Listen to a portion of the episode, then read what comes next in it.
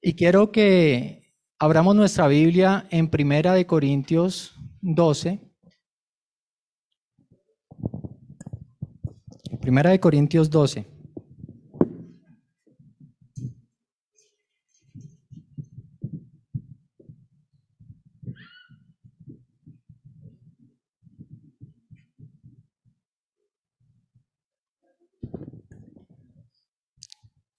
Nos vamos a enfocar solamente en los versículos que van del 12 al 27. Pero vamos a estar hablando de todo el capítulo como tal. Hermanos, en el contexto del fútbol se presentan dos situaciones. En algunas hay un jugador que es sorprendente, excelente, pero nunca ha jugado como equipo. No sabe lo que es ser parte de un conjunto a pesar de sus habilidades. Y otra situación que se presenta en el fútbol es que hay equipos que se acostumbran a que su máxima figura esté en el campo, pero cuando ese jugador estrella no está allí, el equipo no funciona bien. ¿sí? Porque se acostumbran a que sea ese jugador el que le resuelva todos los problemas. Entonces, cuando él no está, ese equipo no funciona. Se acostumbran a jugar en torno a ese jugador y no en función del equipo.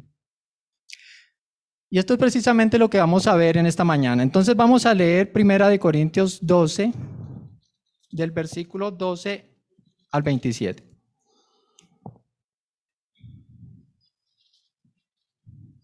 Dice, porque así como el cuerpo es uno y tiene muchos miembros, pero todos los miembros del cuerpo, siendo muchos, son un solo cuerpo, así también Cristo. Porque por un solo espíritu fuimos todos bautizados en un cuerpo, sean judíos o griegos, sean esclavos o libres, y a todos se nos dio de beber de un mismo espíritu. Además, el cuerpo no es un solo miembro, sino muchos. Si dijera el pie, porque no soy mano, no soy del cuerpo, por eso no será del cuerpo. Y si dijere la oreja, porque no soy ojo, no soy del cuerpo, por eso no será del cuerpo. Si todo el cuerpo fuese ojo, ¿dónde estaría el oído? Si todo fuese oído, ¿dónde estaría el olfato? Mas ahora Dios ha colocado los miembros, cada uno de ellos, en el cuerpo como Él quiso. Porque si todos fueran un solo miembro, ¿dónde estaría el cuerpo? Pero ahora son muchos los miembros, pero el cuerpo es uno solo. Ni el ojo puede decir a la mano, no te necesito, ni tampoco la cabeza a los pies, no tengo necesidad de vosotros. Antes bien, los miembros del cuerpo que parecen más débiles son los más necesarios. Y aquellos del cuerpo que nos parecen menos dignos, a estos vestimos más dignamente. Y los que entre nosotros son menos decorosos se tratan con más decoro. Por, los que, por lo que nosotros, porque los que en nosotros son más decorosos no tienen necesidad, pero Dios ordenó el cuerpo dando más abundante honor al que le faltaba, para que no haya desaveniencia en el cuerpo, sino que los miembros todos se preocupen los unos por los otros. De manera que si un miembro padece, todos los miembros se duelen con él, y si un miembro recibe honra, todos los miembros con él se gozan. Vosotros pues sois el cuerpo de Cristo y miembros cada uno en particular. Amén. Entonces, hermanos, lo que vemos en este pasaje y lo que explica claramente es que la iglesia es un cuerpo cuya cabeza es Cristo y nosotros somos miembros de ese cuerpo. Por lo tanto, como miembros del cuerpo de Cristo, no podemos ver a la iglesia únicamente como un edificio, Tampoco podemos ver a la iglesia como si fuera una empresa, donde los ancianos son los gerentes o los directivos de la empresa, mientras que el resto de miembros son solamente subalternos, obreros. La iglesia, hermanos, es un organismo vivo, un organismo que se mueve, un, organismo donde cada miembro de la iglesia hace parte activa de ese cuerpo y nuestra, nuestra función es beneficiarnos los unos de los otros. Nuestra generación, hermanos, es una generación intensamente egoísta. Nosotros no queremos compromisos, huimos a los compromisos. Y cuando nosotros nos comprometemos, entonces no queremos asumir las responsabilidades que contrae ese compromiso. Y es por eso que muchos, muchas personas que asisten a la iglesia, cuando la iglesia no se ajusta a sus necesidades o a lo que quieren o a sus expectativas, lo que hace esas personas es irse de la iglesia, buscar otra congregación. Nosotros, hermanos, debemos entender, como verdaderos creyentes, que en el momento de la conversión, nosotros fuimos unidos a Cristo y vinimos a ser parte de la iglesia. Pero esa realidad de que somos unidos a Cristo y somos parte de una iglesia es algo que debe manifestarse. Y la, forma en que se manifiesta es mediante el compromiso fiel y también responsable de ser miembros de una iglesia local. Y esa es la idea que vamos a, ir desarrollando. Para hablar un poco sobre la carta de los Corintios, estamos leyendo Primera de Corintios, que puedo decirles que es una carta doctrinal donde el apóstol Pablo está lidiando con algunos problemas que se vienen presentando en esta iglesia. Y cuando nosotros miramos este tipo de problemas, podríamos decir que esta iglesia de los Corintios no era una iglesia de Dios, una iglesia bíblica. Quizá ninguno de nosotros anhelaría ser miembro de esa iglesia. Pero Pablo no dice eso. Pablo llama a esta iglesia iglesia de Dios. Hermano, y esto nos enseña que las iglesias, a pesar de que no sean perfectas, de que tengan problemas, siempre van a tener unas marcas. Y es a través de esas marcas que identificamos que las iglesias sean iglesias bíblicas. Así que no busque de pronto una iglesia perfecta porque no la va a encontrar. Hay personas que dicen que cuando llegamos a una iglesia perfecta, nosotros la dañamos. Nunca vamos a encontrar una iglesia perfecta, pero sí una iglesia bíblica.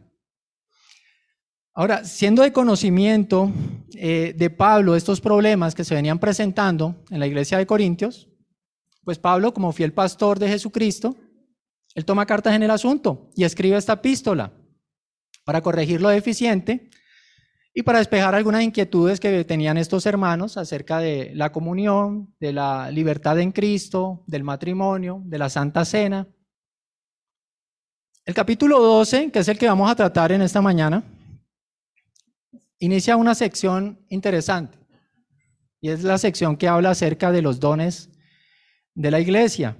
Es una sección que se extiende hasta el capítulo 14. Pero cuando nosotros eh, estudiamos esta sección, a pesar de que habla de los dones, podemos darnos cuenta que el enfoque de Pablo no son los dones en sí. El verdadero enfoque de esta sección, capítulos 12, 13, 14, está en el capítulo 13. El, capítulo 12 termina en el versículo 31 diciendo, procurad pues los dones mejores, mas yo os muestro un camino más excelente. Pablo está dando el preámbulo a un camino más excelente y todos sabemos que Primera de Corintios 13 nos habla acerca del amor del amor que debe existir en la iglesia. Y realmente el enfoque de esta sección es el amor. Pero, como les digo, vamos a estar enfocados en capítulo 12. Hermanos, hoy me daré por bien servido si usted al salir en esta mañana de la iglesia tiene claro en su corazón lo que implica ser parte del cuerpo de Cristo. ¿A qué se refiere ser parte de un cuerpo? ¿Cómo funciona ese cuerpo? ¿Cuál es el propósito de su funcionamiento? Y vamos, eh, yo dividí este sermón en tres puntos. El primer punto, unidad del cuerpo de Cristo, que va desde el versículo 12 y 13 Segundo punto, funcionamiento del cuerpo de Cristo, versículos 14 al 20. Y tercer punto, cooperación para el beneficio del cuerpo de Cristo.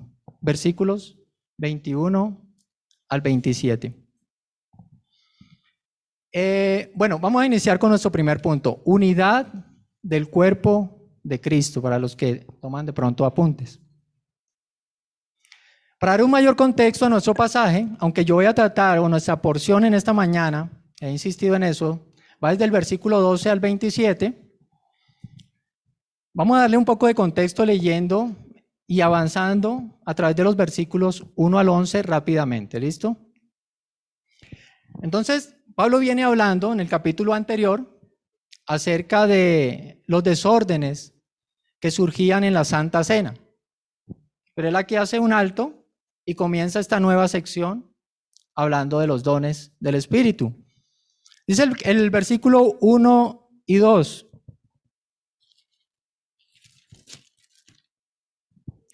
No quiero, hermanos, que ignoréis acerca de los dones espirituales.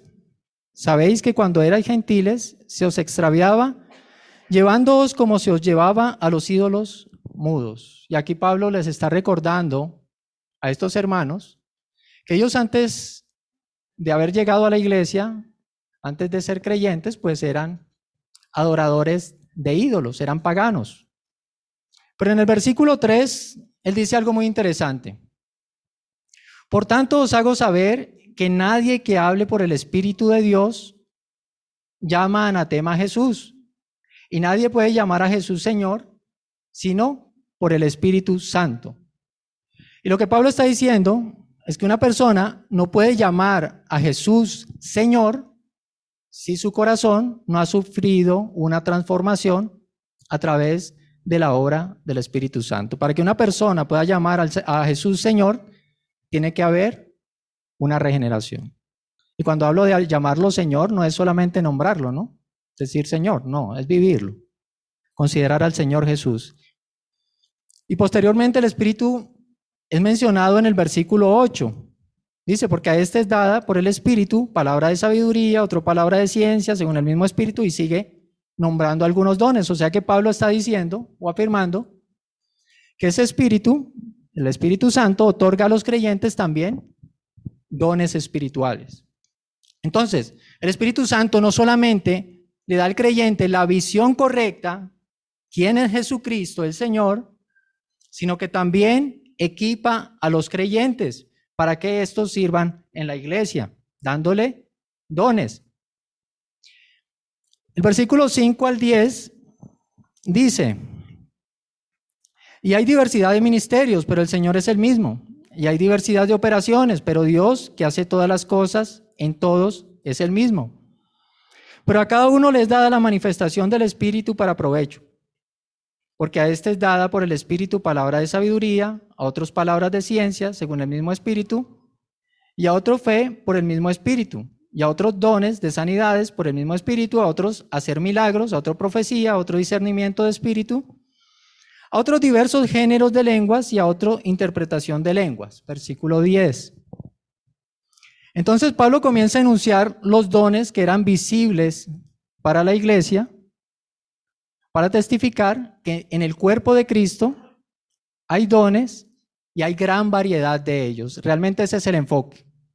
Nosotros creemos que muchos de estos dones ya, ya no están, ya cesaron porque eran para el tiempo apostólico, pero ese no es el tema de este sermón, eso lo trataremos después. Entonces, hermanos, el punto aquí es que el Espíritu Santo regenera a los creyentes, les da ingreso a la iglesia, los equipa proporcionándole dones para ponerlos al beneficio de este cuerpo. Es lo que nos dice el versículo 8, ¿verdad? Y en el versículo 7 dice, pero a cada uno les da la manifestación del Espíritu para provecho. Y ese provecho, me encanta como lo dice eh, la versión de las Américas, que dice que es para provecho mutuo, para, para bien común. ¿Ok? O sea que se refiere que esos dones son dados para el provecho de la iglesia. Después viene el versículo 11, y este versículo es el que nos va a introducir a la porción que vamos a estudiar en esta mañana. Dice el versículo 11, pero todas estas cosas las hace uno y el mismo Espíritu, repartiendo a cada uno en particular como Él quiere. O sea, el Espíritu Santo reparte los dones como Él quiere. Y sabemos que no hay despropósito en la voluntad de Dios. O sea que estos dones los da el Señor según su propósito. ¿Ok? Y este es un concepto muy importante, teniendo en cuenta el contexto de lo que estaba sucediendo en esta iglesia de los Corintios, porque aquí había envidias, había divisiones, había celos, porque estos creyentes afirmaban que había dones que eran superiores a los demás dones. Había personas en esta iglesia que se sentían más espirituales que otras. Y esto precisamente es, hermano, con lo que debemos entrar en mente para poder abordar esta porción que vamos a estudiar, porque es lo que gobierna el capítulo 12. Entonces, resumiendo, hermanos, notemos que el Espíritu Santo no solamente hace posible la entrada de los hombres al reino de Dios, regenerándoles, haciéndoles ver a Jesús como lo que es el Señor, sino que a su vez, según su, soberanía, reparte dones para que la iglesia, el cuerpo, los ponga al servicio de todos los miembros. Así que el apóstol desafía, hermanos, a, estas, a estos miembros de la iglesia, a estos creyentes de la iglesia de Corinto, a dejar de pensar de manera egoísta para que no vean a la iglesia como un espacio donde se reúnen y donde algunos pueden sobresalir, sino que vean a la iglesia como lo que realmente es, un organismo vivo que está unido a Cristo mismo. Y ese es el enfoque y es la manera en que debemos ver a la iglesia del Señor. Hermanos, este mismo espíritu ha derramado de su gracia sobre cada uno de ustedes. Él les ha dado o los ha incorporado a su iglesia. Sin excepción ha repartido dones. Aquí no dice que a algunos les ha dado dones, sino que a cada uno de los miembros de la iglesia les son otorgados dones para que sus miembros actúen como verdaderos siervos de Jesucristo. Hermanos, no debemos ver a la iglesia como una institución, como un lugar de reunión los domingos solamente, sino como lo que es, como un organismo vivo, como un cuerpo que tiene vida, hermanos. No hay una iglesia más viva y llena del Espíritu Santo que aquella iglesia que usa los dones que le han sido otorgados al servicio de todo el cuerpo, al servicio de cada uno de sus hermanos. Después, hermanos, de demostrar Pablo a estos creyentes que cada uno de ellos había recibido un don según la soberanía de Dios, ¿para qué? Para que sirvieran a la iglesia, y ya les demostró en esta primera parte. Ahora él se enfoca en tratar de arreglar algunos problemas de orgullo que surgían o que surgieron dentro de esta iglesia, porque algunos hermanos se sentían más que otros, otros se sentían menospreciados porque no eran muy visibles, sus dones no eran muy públicos. Eh, veamos entonces a Pablo en primera instancia expresando cómo el Espíritu Santo, lo veíamos, repartió dones. Ahora no, no se va a enfocar tanto en los dones en sí mismo, sino de cómo esta iglesia de los Corintios los estaba usando mal. ¿Ok? Entonces vamos a revisar el versículo 12.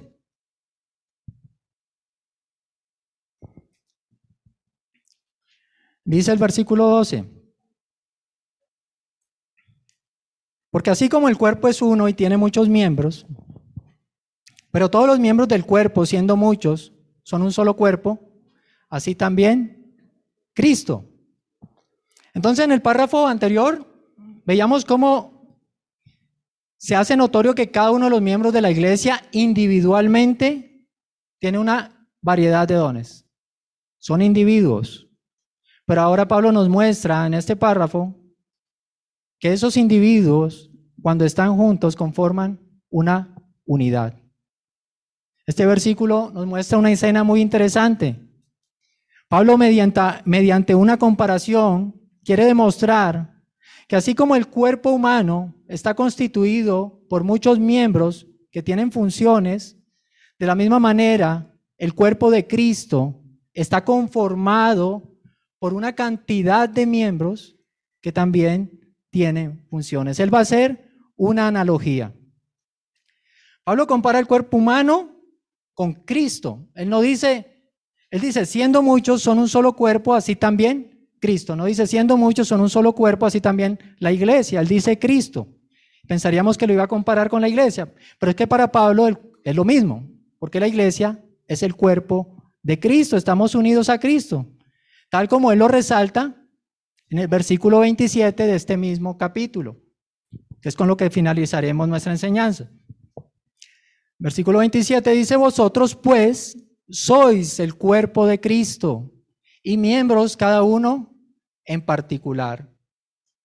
Y en otra de sus cartas, en Efesios, capítulo 1, versículo 22 al 23, dice, y sometió todas las cosas bajo sus pies y lo dio por cabeza sobre todas las cosas a la iglesia, la cual es su cuerpo, la plenitud de aquel que lo llena todo en todo.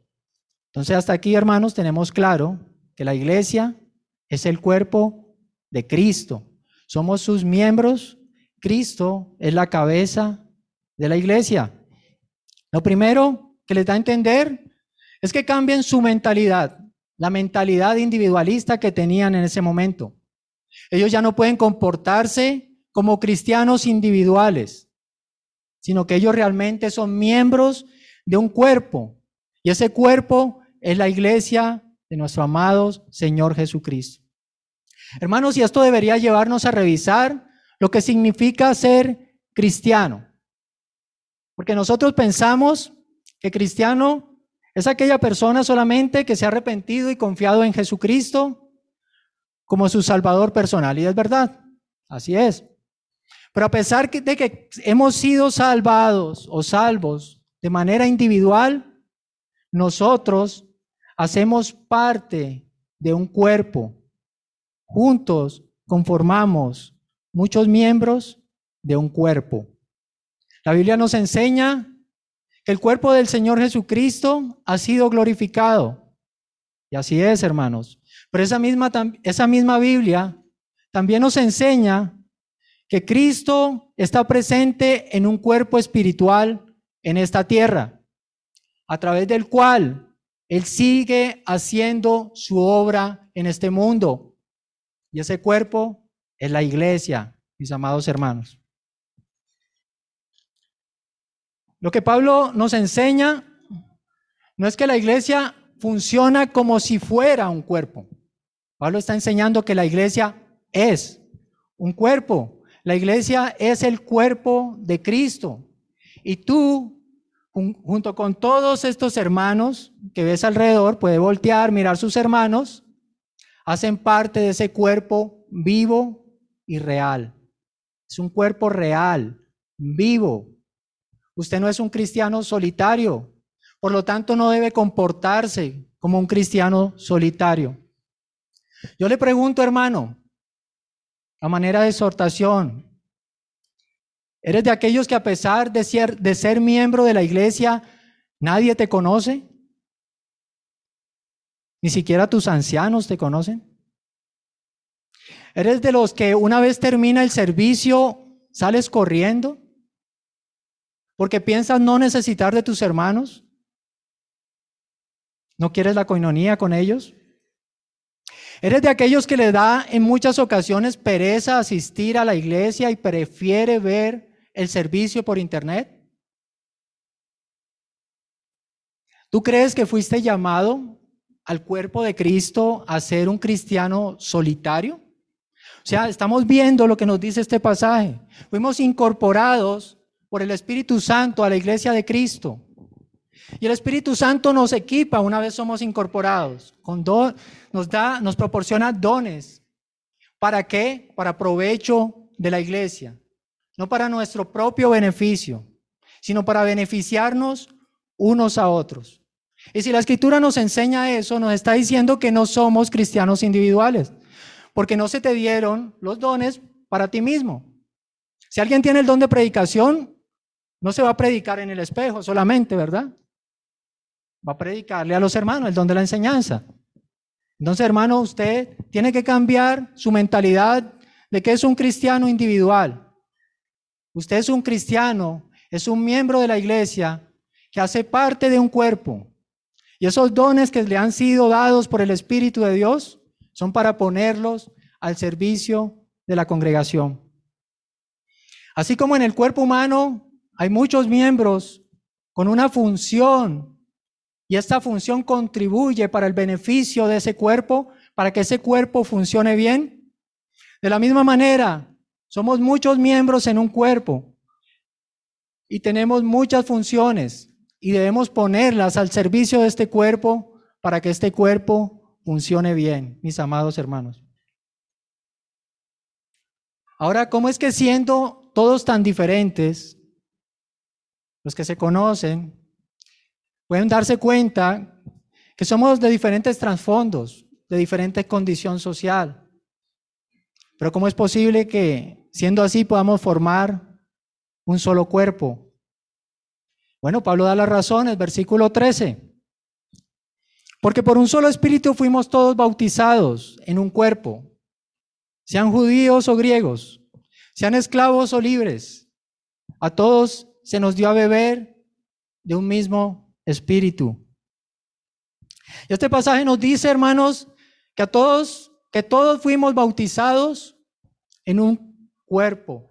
Todos fuimos, todos fuimos bautizados en un cuerpo. Esto se refiere, hermanos, a que en el momento de creer, el Espíritu Santo nos incorporó a la iglesia, nos unió a un cuerpo y a una relación viva con el Señor Jesucristo.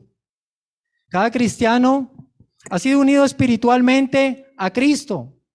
Y al ser unido espiritualmente a Cristo, entonces estamos unidos entre sí. Cada creyente cuando es regenerado, se hace miembro vivo del cuerpo de Cristo, que es la iglesia. Y Pablo continúa diciendo que ya sean judíos o griegos. Y él muestra aquí diferencias raciales. En esta iglesia de Corintios podía, podíamos observar, es algo que de pronto no dimensionamos por el contexto, pero para un judío estar junto a un gentil era abominación. Y podemos recordar, digamos, un pasaje como el que aparece en Hechos, Hechos 10, 10, 28, donde Pedro, enviado por el Espíritu Santo, se dirige a la casa de Cornelio, que era un gentil. Y miren lo que dice Pedro. Hechos 10, 28.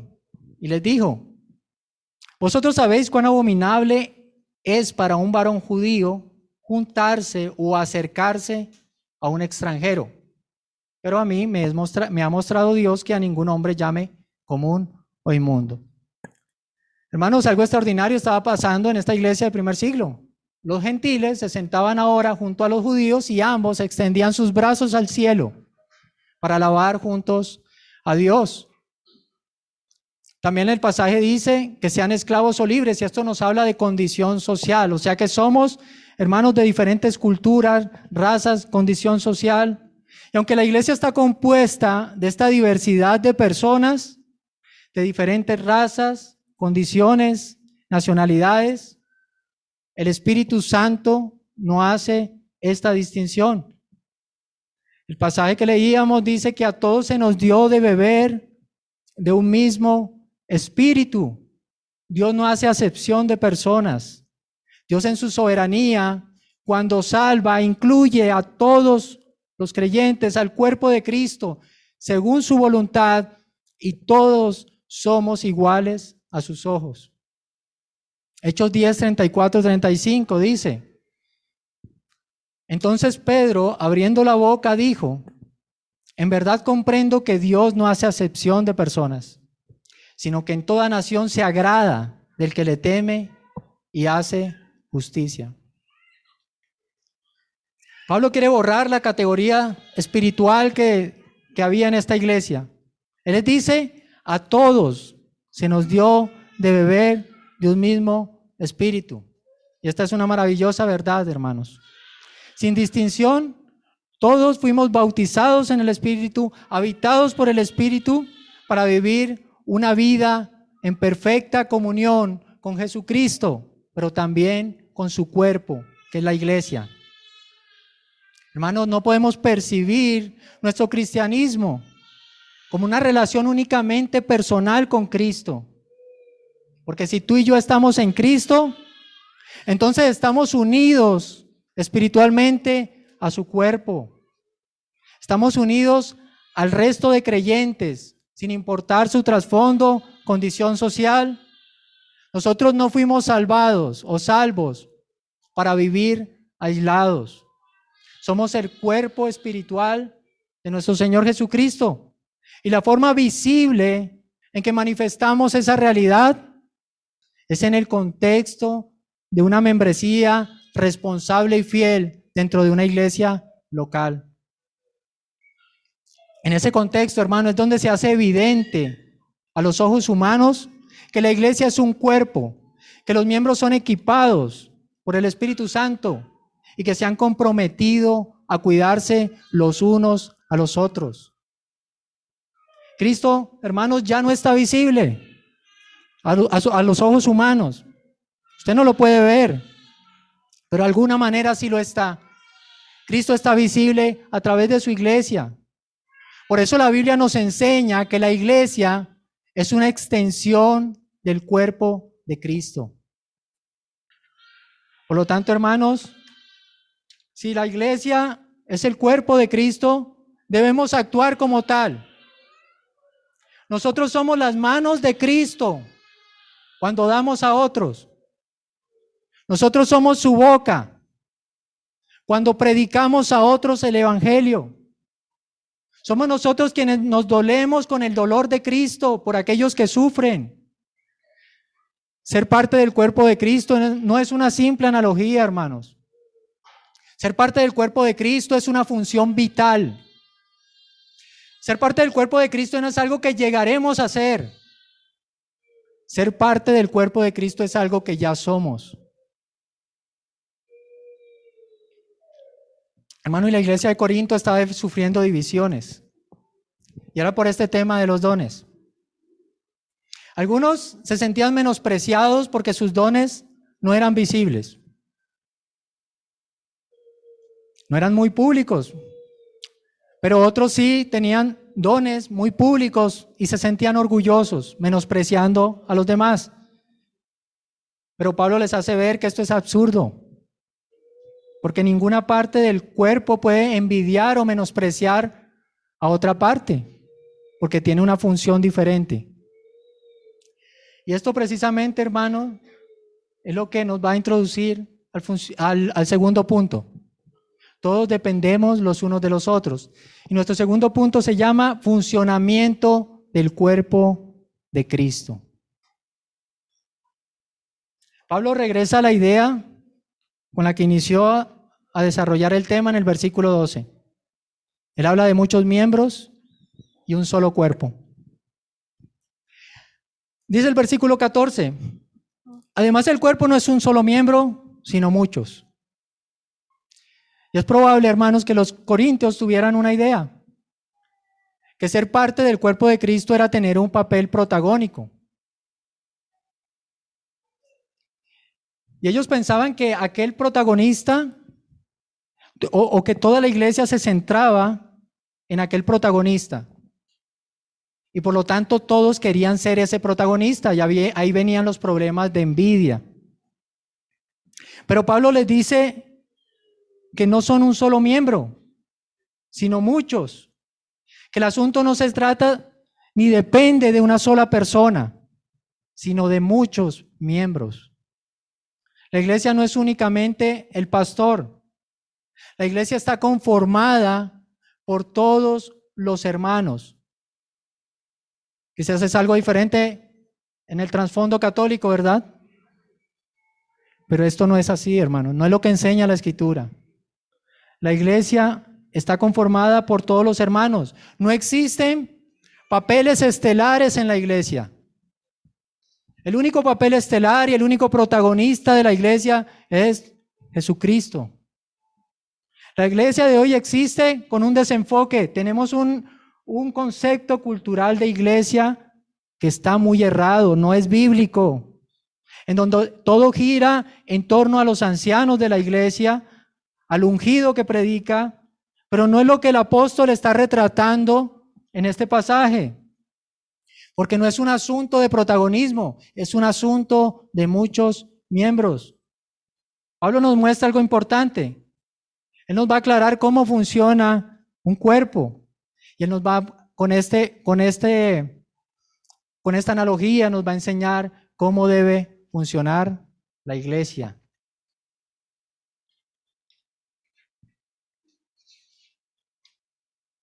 Versículo 15. Si dijera el pie porque no soy mano, no soy del cuerpo, ¿por eso no será del cuerpo entonces? Y si dijere la oreja porque no soy ojo, no soy del cuerpo, ¿por eso no será del cuerpo? Hermanos, después de aclarar, Pablo, en los pasajes anteriores, que somos unidos al cuerpo, Ahora él va a tratar con dos problemas que se venían presentando en esta iglesia.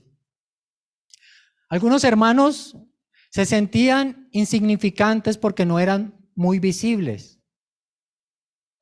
¿Y cuántas personas no tienen este pensamiento de iglesia? Dicen, me encanta venir a la iglesia, pero no siento que sea muy importante. No creo que pueda aportarle nada a la iglesia.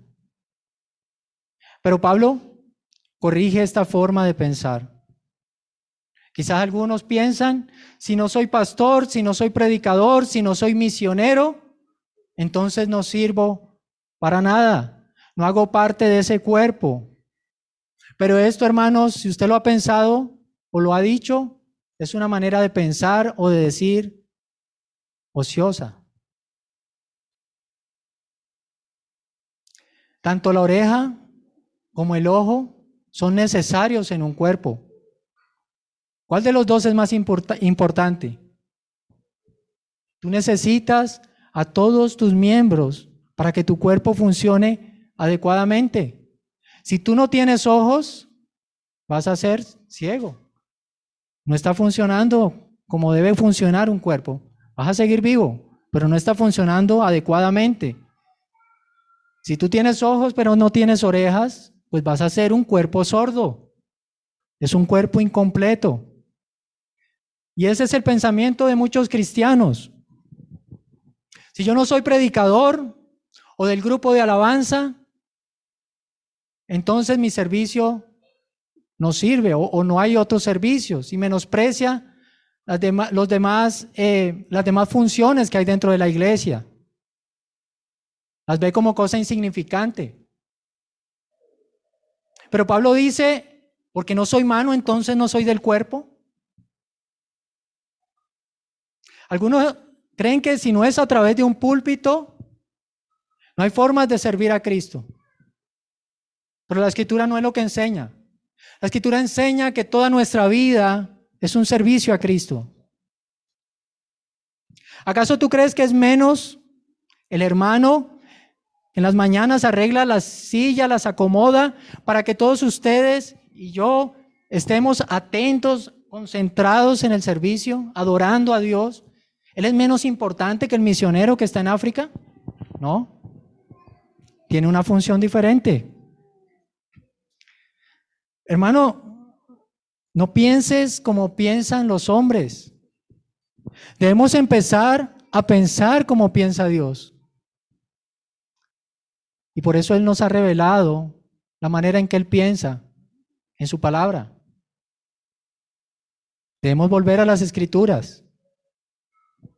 Porque si no leemos las escrituras, si no meditamos en ellas, ¿cómo podemos pensar como Dios piensa?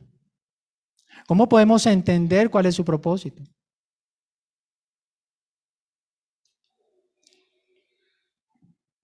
Creo que no puedes hacer nada por el, ¿crees que no puedes hacer nada por el cuerpo de Cristo? Pues te, te estás engañando a ti mismo.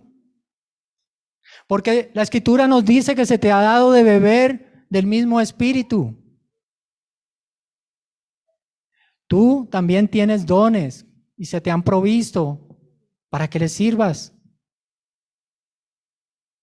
Es lo que hemos leído, es lo que hemos estado estudiando. Hermanos, todo lo que hacemos, y lo hacemos con un corazón para Cristo, poniendo, ejercitando nuestros roles para su servicio, sin importar cuál sea nuestro don, es importante para Cristo, porque Cristo lo ve. Yo les pregunto, hermanos, ¿dónde es más hermosa una flor? ¿En un bosque olvidado donde no pasan ni siquiera los animales, pero es una flor hermosa? ¿O en una ciudad, en un jardín bello donde todo el mundo la observa? La flor sigue siendo hermosa porque Dios la ve. Y así es tu servicio, hermano.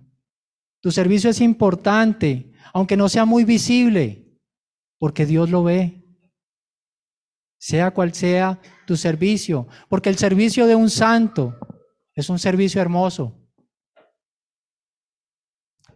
Dice el versículo 17, si todo el cuerpo fuese ojo, ¿dónde estaría el oído? Si todo fuese oído, ¿dónde estaría el olfato? Pablo continúa con la ilustración del cuerpo. Él ahora trata de explicar la unidad y la dependencia mutua entre los miembros. Él dice que el cuerpo está conformado por muchas partes y no solamente por un ojo. Hermano, si fuera así, podríamos, si fuéramos solo un ojo, veríamos muy bien, pero no podríamos escuchar. ¿Verdad? ¿O cómo podríamos oler, percibir los olores? Ningún miembro puede subsistir sin el otro. O arranques el ojo para ver qué le pasa al ojo que, que se quitó. ¿Y cómo va a quedar su cuerpo? El ojo se muere y su cuerpo queda incompleto. Y el apóstol se esfuerza para unir a través de esta epístola y de esta enseñanza a su iglesia. Les enseña que todos se necesitan. Porque todos han recibido un don espiritual. Todos, todos. Si usted ha sido salvado, tiene un don. Y de ese don depende la congregación. Todos dependen de que aquel que tiene un don lo use, lo desarrolle, de manera que todo el cuerpo funcione bien, de que todas las partes se vean beneficiadas. Hermanos, imagínense qué pasaría si todos nos dedicáramos a hacer lo mismo. Entonces, ¿quién hace las demás cosas?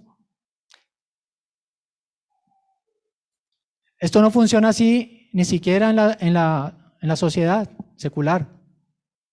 Imagínense que todas las personas hicieran ropa. ¿Quién hace zapatos? ¿Verdad? Y si todos fueran odontólogos, entonces aquellos que necesitan un tratamiento de un médico no podrían llevar, no podrían tenerlo. En la iglesia no todos son ancianos. En la iglesia no todos son maestros de escuela. En la iglesia no todos son músicos. Hermano, pero es que el servicio de la iglesia no se centra allí, en la predicación, en la alabanza solamente. Hay mucho por hacer, hermanos. usted es necesario. Porque tú tienes algo que ofrecerle al hermano que yo no puedo ofrecerle. Hay tanto trabajo en la iglesia. Mucho. Hay que sanar, hay quebrantados de corazón. Hay personas necesitadas. Hay personas que hay que abrirle los ojos con el Evangelio. Hay que predicar, alentar, exhortar, animar. Animar a otros, los más fuertes a los más débiles. Llevar las cargas los unos de los otros. Porque muchos son los dones y muchos los oficios que hay en la iglesia. ¿Acaso, hermano, tú eres de los que piensa, no sirvo para nada? O, si no, tú eres de los que piensa, no, yo no sirvo en la iglesia porque es que ya todos los servicios de la iglesia, todos los roles, funciones ya están cubiertas. No me necesitan. ¿No será que esta es una excusa para cubrir tu pereza? ¿Para no incomodarte? ¿Y te autojustificas y te tratas de convencer de que es así? No es lo que dice la, la Biblia. No es bíblico. Si estás, pensando así, no es bíblico. Y tienes que examinar tu corazón. Porque aquí el Espíritu habla de los que son regenerados, le da dones para ponerlos al servicio de la iglesia, porque son incorporados un cuerpo. Y es lo que debemos entender como creyentes. No podemos ser cristianos solitarios. Eso no existe. No es bíblico. No lo encuentro por ningún lado en la Biblia. No quizá en la Biblia del mormón, pero no en la Biblia verdadera en la palabra de Dios. Versículo 18, más ahora Dios ha colocado los miembros, cada uno de ellos en el cuerpo como Él quiso. Pablo abandona por un momento la ilustración del cuerpo y vuelve a la realidad. Y Él nos asegura aquí que Dios diseñó el cuerpo y en su sabiduría le dio a sus miembros un lugar único, un lugar específico dentro del cuerpo. Entonces, por implicación, nosotros podemos afirmar que los dones han sido dados con un propósito y que el creyente debe procurar encontrar el lugar específico donde puede desarrollar sus dones. Hermano, ¿cuánta prudencia y celo debemos tener cuando elegimos ancianos en la iglesia. ¿Verdad? Ser anciano en la iglesia tiene que ser un rol asignado por Dios. Y por eso la escritura nos muestra cuál debe ser el carácter, los requisitos, para que la iglesia observe y elija. Porque es peligroso y nocivo para el cuerpo de Cristo instalar a una persona que no ha sido llamada para ese ministerio. Por ejemplo, hoy vemos la idea de, algunas iglesias de iglesia crecimiento. Y allí en esas iglesias dicen que todos los creyentes tenemos que ser líderes. Y todos tienen que estar en un púlpito. Pero eso no es verdad. Algunos se les ha dado el don de la enseñanza y liderazgo, a otros no. Pero todos son importantes. Lo que pasa es que a otros se les dio una función diferente. Cuando nosotros implementamos en la iglesia métodos humanos, entonces es cuando vienen los problemas, que vamos a tener un grupo de personas heridas, vamos a tener apóstatas, porque estaban en un lugar llevando una carga que no podían llevar, porque no eran llamados a ese ministerio, sea cual sea. Y quizás aquí hay un problema, hermano. Quizás tú estás desanimado porque estás distraído queriendo ser ojo cuando eres una mano. Y por eso no estás funcionando bien y por eso te desanimas. Quizás quieres ser maestro de escuela dominical, pero cuando vas a enseñar no puedes hilar dos frases, ¿verdad? O quizás quieres ser el grupo de alabanza, pero cuando ensayas en la ducha te das cuenta que suenas desafinado. Entonces, es porque Dios no te ha dado ese don. Dios tiene otro propósito contigo. Él quiere que le sirvas. De otra manera, no te está diciendo que no le sirvas. Es de otra manera que quiere que le sirvas. No eres ojo, eres mano quizás. Imagínate qué pasaría si los miembros de tu cuerpo no quisieran estar donde están y tuvieran la capacidad de quitarse y colocarse en otro lugar. Imagínate que, que el brazo quisiera estar en la pierna, ¿cómo te verías? No funcionarías bien, no te verías bien, serías un monstruo. ¿Verdad? Pero déjame decirte una cosa, un pie es una mala mano, pero un pie que funciona bien siempre será un excelente pie. Versículo 19, porque si todos fueran un solo miembro, ¿dónde estaría el cuerpo? 20, pero ahora son muchos los miembros, pero el cuerpo es uno solo. Pablo hace un énfasis en esto, y yo también lo voy a hacer. No somos todos lo mismo. Dios no nos ha llamado al cuerpo de Cristo para ser uniformes. Dios nos ha puesto en un cuerpo siendo muchos miembros para que ejerzamos diferentes funciones. Y Pablo concluye esta parte de la discusión con las mismas palabras del versículo 12, ¿verdad? Un cuerpo, muchos miembros, y él retoma ahora su analogía del cuerpo, y esto nos va a dar paso a nuestro, a nuestro tercer punto. Cooperación para el beneficio del cuerpo de Cristo. Tercer punto. Cooperación para beneficio del cuerpo de Cristo. La idea que vemos aquí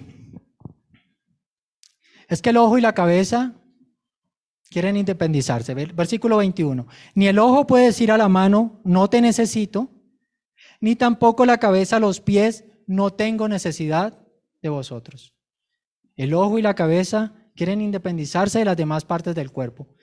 No quieren admitir su interdependencia. Pero yo te pregunto, ¿qué puede lograr un ojo sin la ayuda de la mano? ¿Cómo se coloca las gafas? Si le cae un mugre, ¿cómo se limpia? ¿O qué podría realizar la cabeza si no tuviera quien la transporte? Sería una cabeza quieta ahí, ¿verdad? Entonces, en los versículos anteriores veíamos cómo algunas personas, era el primer problema, se sentían insignificantes porque sus dones no eran visibles. Ahora que vamos a ver que hay personas que se sienten superiores a otros y piensan no necesitar de los demás porque tienen suficientes dones, dones visibles. Y Pablo quiere corregir este, este pensamiento. Y es que el, que el que yo quisiera que ustedes corrigieran si existen ustedes. El, el pensamiento de cristiano solitario. Hay personas que dicen yo no voy a la iglesia porque es un lugar lleno de hipócritas. Saca excusas, ¿verdad?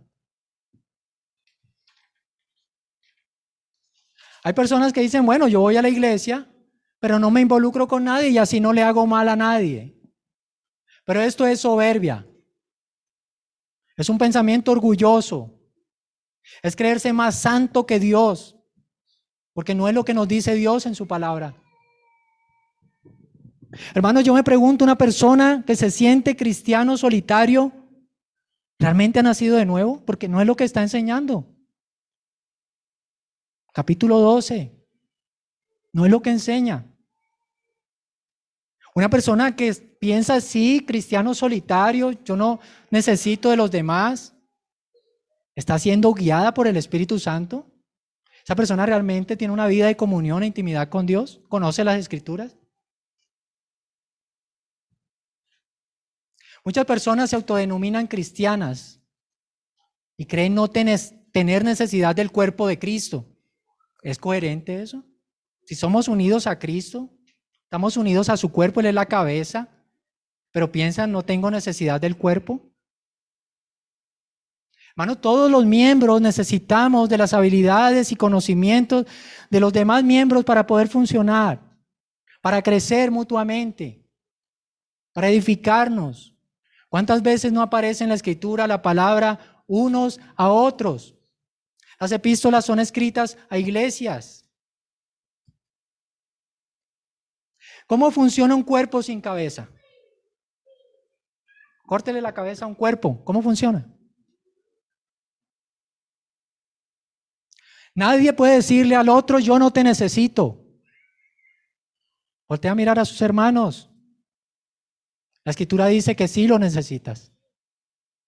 Quizá el que volteaste a mirar dice, yo no lo necesito.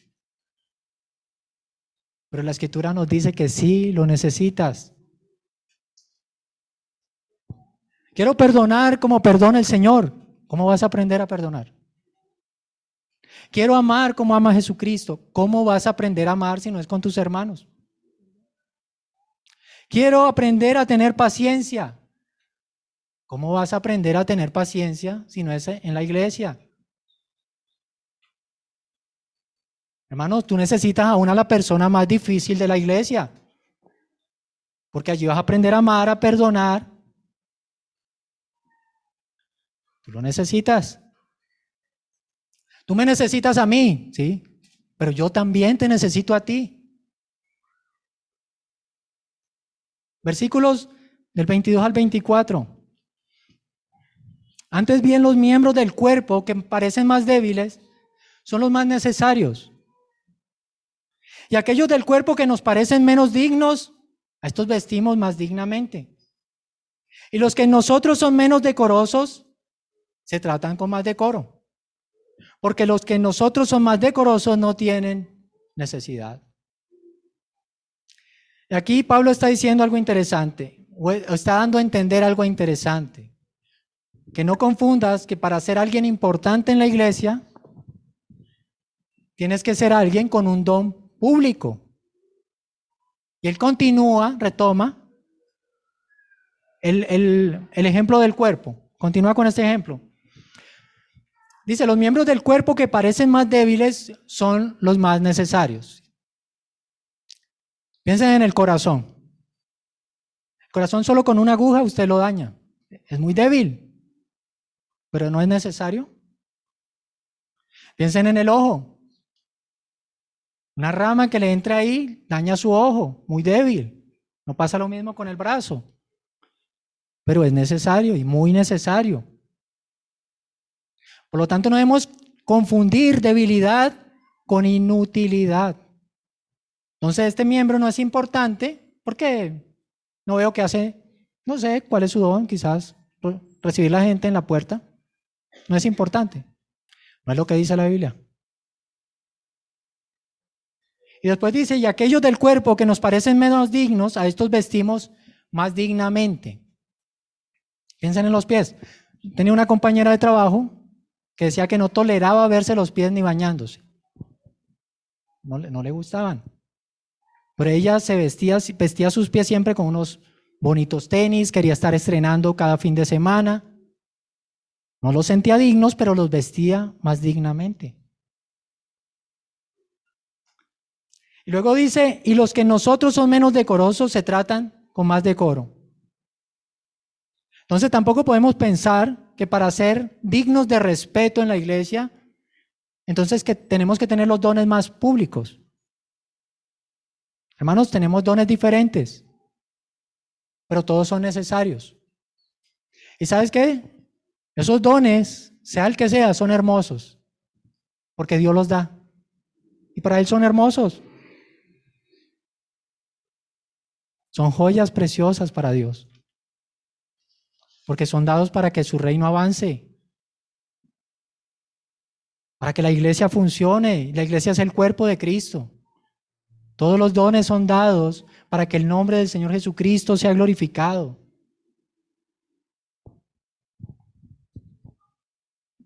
En resumen, hermano, lo que Pablo está tratando de hacer es que la iglesia comprenda un principio.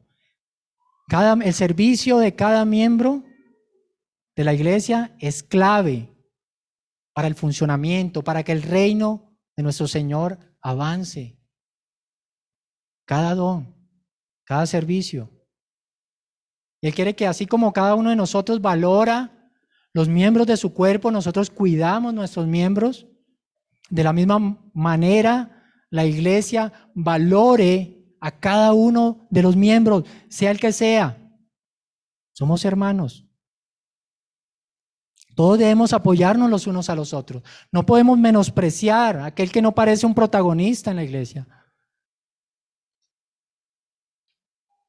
porque ellos son tan importantes como aquel que lidera. Solamente es un asunto de roles, como en el matrimonio.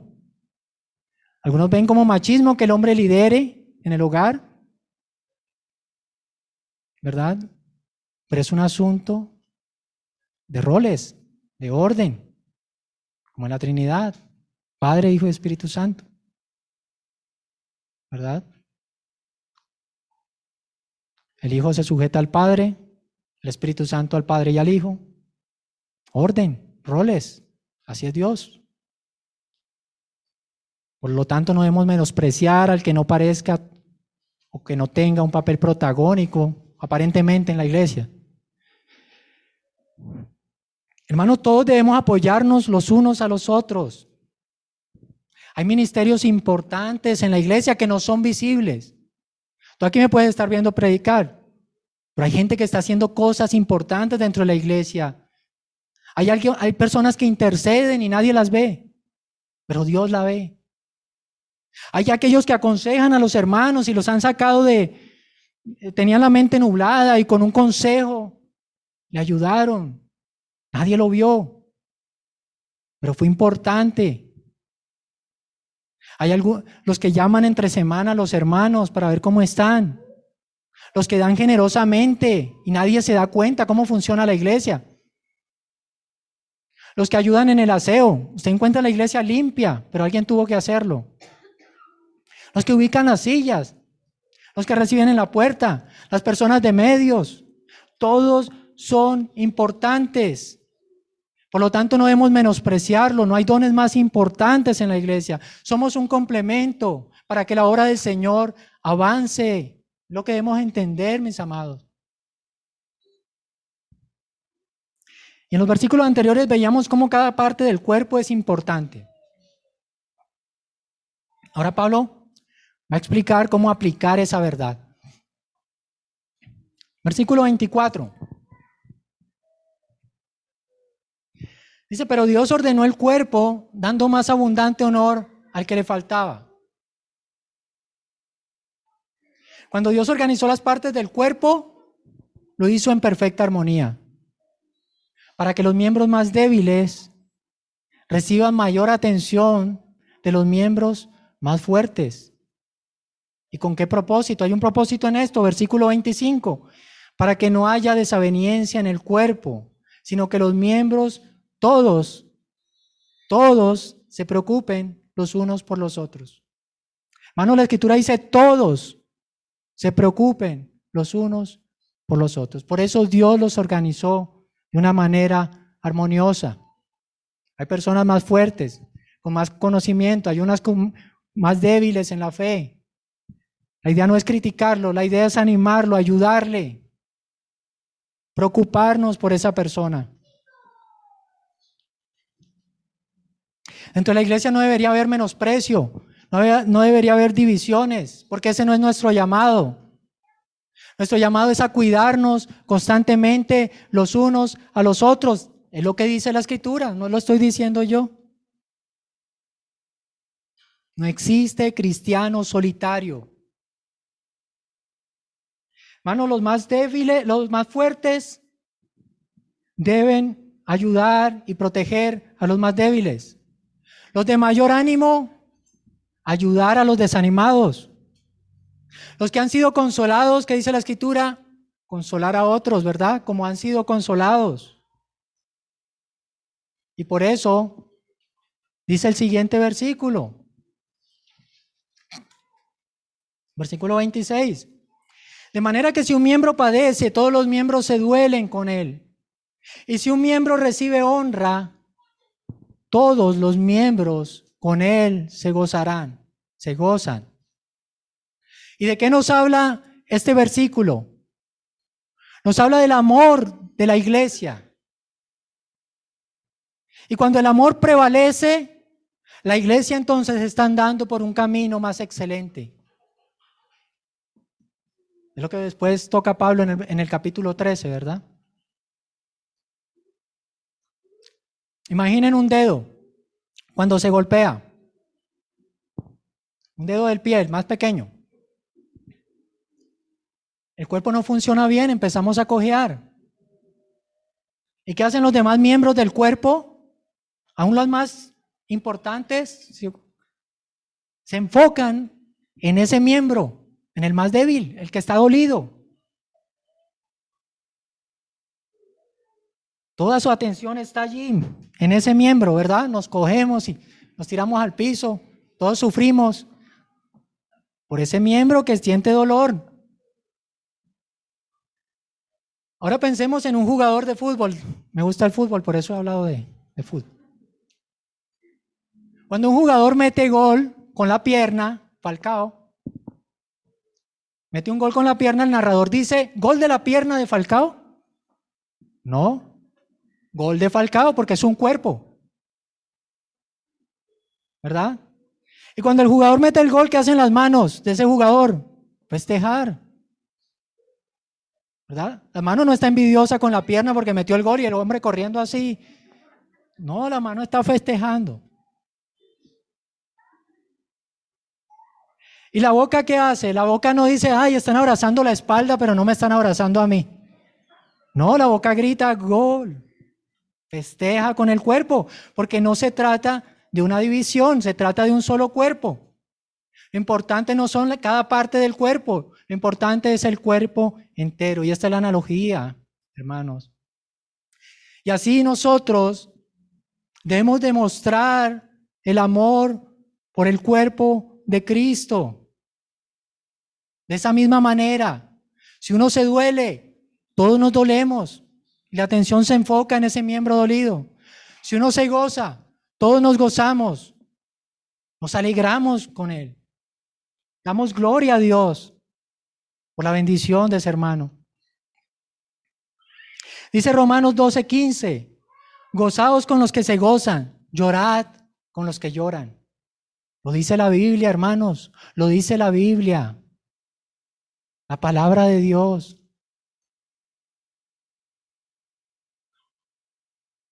Debemos no solamente dejar la escritura en nuestra mente, debemos llevarla al corazón. A veces abandonamos los medios de gracia y lo volvemos un checklist. Ya leí la Biblia, ya oré tres minutos, ya fui a la iglesia el domingo. No, hermanos. La escritura te habla de Dios, qué quiere Dios, cuál es su propósito. Y la oración hace que eso que llegó aquí entre a tu corazón. ¿Y cómo practicas eso que llegó a tu corazón? En medio de los hermanos en medio de la iglesia, cuando estás en el mundo, fuera de la iglesia, pero también en la iglesia, principalmente.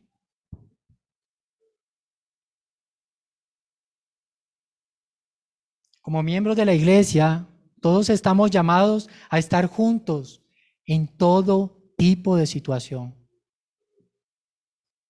Yo te pregunto, hermano, ¿cómo reaccionas cuando alguien recibe honra y tú no?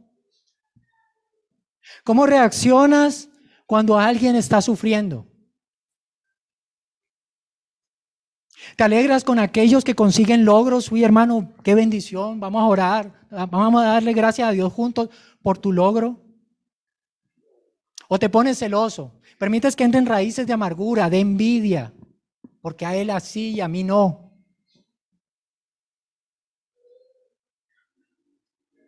¿Acompañas y ministras en su dolor? aquellos que sufren calamidades? ¿O los ignoras? Porque no quieres eh, comprometerte. Porque no quieres incomodarte. Hermano, quizás no sepas ni siquiera quién sufre calamidades, ni quién tiene alegrías, porque no conoces a los hermanos a esos que dices llamar hermanos, pero ni siquiera los conoces. No sabes qué pasa en sus vidas. Y dice el versículo 27. Vosotros pues sois el cuerpo de Cristo y miembros cada uno en particular. Y Pablo concluye esta sección de su argumento enfatizando en la unidad e importancia del cuerpo al cual pertenecen esos miembros a pesar de ser diferentes. Hermanos, los creyentes son individuos, pero juntos conforman no una organización, no una empresa, no un club social, sino un organismo santo y vivo, el cuerpo de nuestro amado Salvador Jesucristo.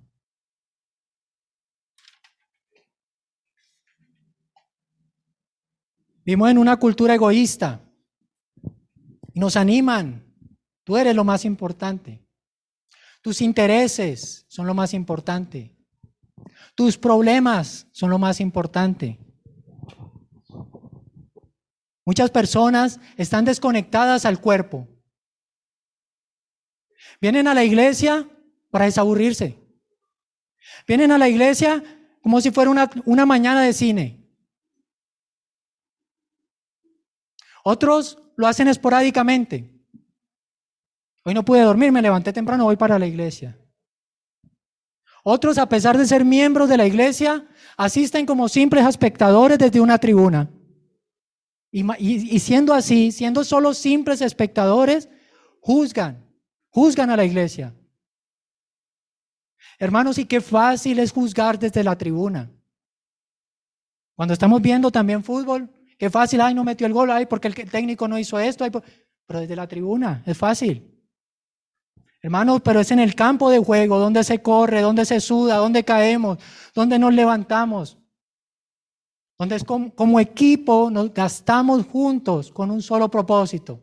Y el propósito de la iglesia es que el glorioso reino de Dios avance. Que seamos santificados y mostremos a Cristo y ese reino avance. Y seamos de testimonio para el mundo y el Evangelio se esparza.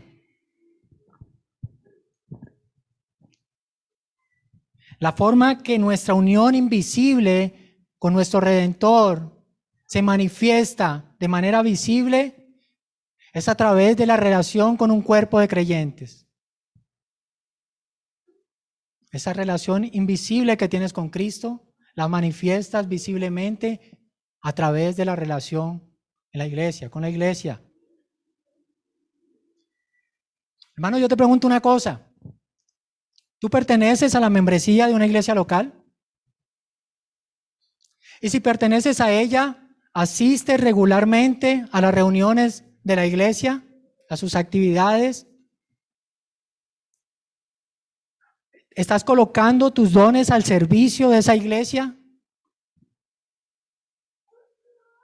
¿O tú eres de los que se ausenta de vez en cuando a pesar de ser miembro de la iglesia y te autojustificas con justificaciones que quizás, yo no sé, si se las dices a Jesucristo, Él va a decir, tranquilo, hoy no vayas a la iglesia, porque son buenos argumentos realmente bíblicos.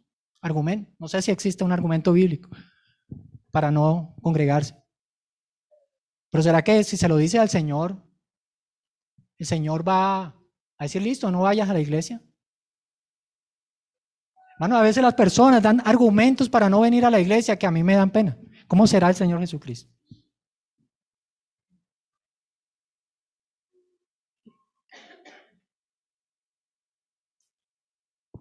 ¿Estás comprometido colocando tus dones al servicio? ¿Te estás esforzando por amar a los hermanos con los cuales te comprometiste a amar el día que hiciste tu pacto de membresía? No solo te comprometiste a amarlos, sino a servirles. ¿Has pensado en lo que dijiste cuando te hiciste miembro? O, solamente cuando el pastor nombra eso, tú sí, sí, sí, pero ni siquiera estás pensando en lo que el pastor te está diciendo. Hay un pacto de membresía, un compromiso con el cuerpo de Cristo. ¿Lo estás cumpliendo? La palabra dice que no hagamos votos a la ligera. ¿Para qué enredarnos con dichos de nuestra boca? Es mejor no ser miembro. Hermanos, si todo esto sucede, debes cuestionar tu fe. Porque es absurdo que digamos que somos cristianos cuando no interactuamos con el cuerpo de Cristo, cuando no estamos amando a aquellos a los cuales nos comprometimos a amar, a servir, a animar. Aunque esas personas no nos den muy buenas razones para hacerlo, porque ese no era el pacto. Con los que se porten bien, pórtate bien, sírveles y ámales. Los que se porten mal, no los ames y no los sirvas. Eso no es lo que dice. Y para concluir, hermanos, alguien que llama al Señor Jesucristo, Señor, es alguien que ha sido salvado por la gracia, ha sido bautizado en el Espíritu, ha recibido dones, no para su propio beneficio, sino para el servicio de la iglesia, la cual es el cuerpo de Cristo. Así como un cuerpo humano tiene muchos miembros que realizan diferentes funciones, asimismo la iglesia del Señor es un solo cuerpo con diferentes miembros que realizan diferentes funciones. Por el hecho de que un miembro no tenga un don público, el otro miembro no debe menospreciarlo, porque él es importante. Sus dones son importantes. Y todos los miembros de la iglesia son necesarios. De la misma forma en que los miembros del cuerpo de Cristo, perdón, del cuerpo humano son importantes, asimismo los miembros del cuerpo de Cristo son importantes para el, para el crecimiento y sostenimiento de la iglesia. Dios nos ha encomendado una tarea como creyentes, como hermanos. Cuidarnos los unos a los otros. Ríe con los que ríen. Llora con los que lloran. Mantengamos siempre la unidad en medio de la diversidad. Corramos juntos la carrera. Glorifiquemos a Dios con nuestras vidas. Ese es nuestro llamado, hermanos. Y podría concluir ahí, pero voy a concluir con un pasaje que está en Hebreos 10, versículos 23 al 25.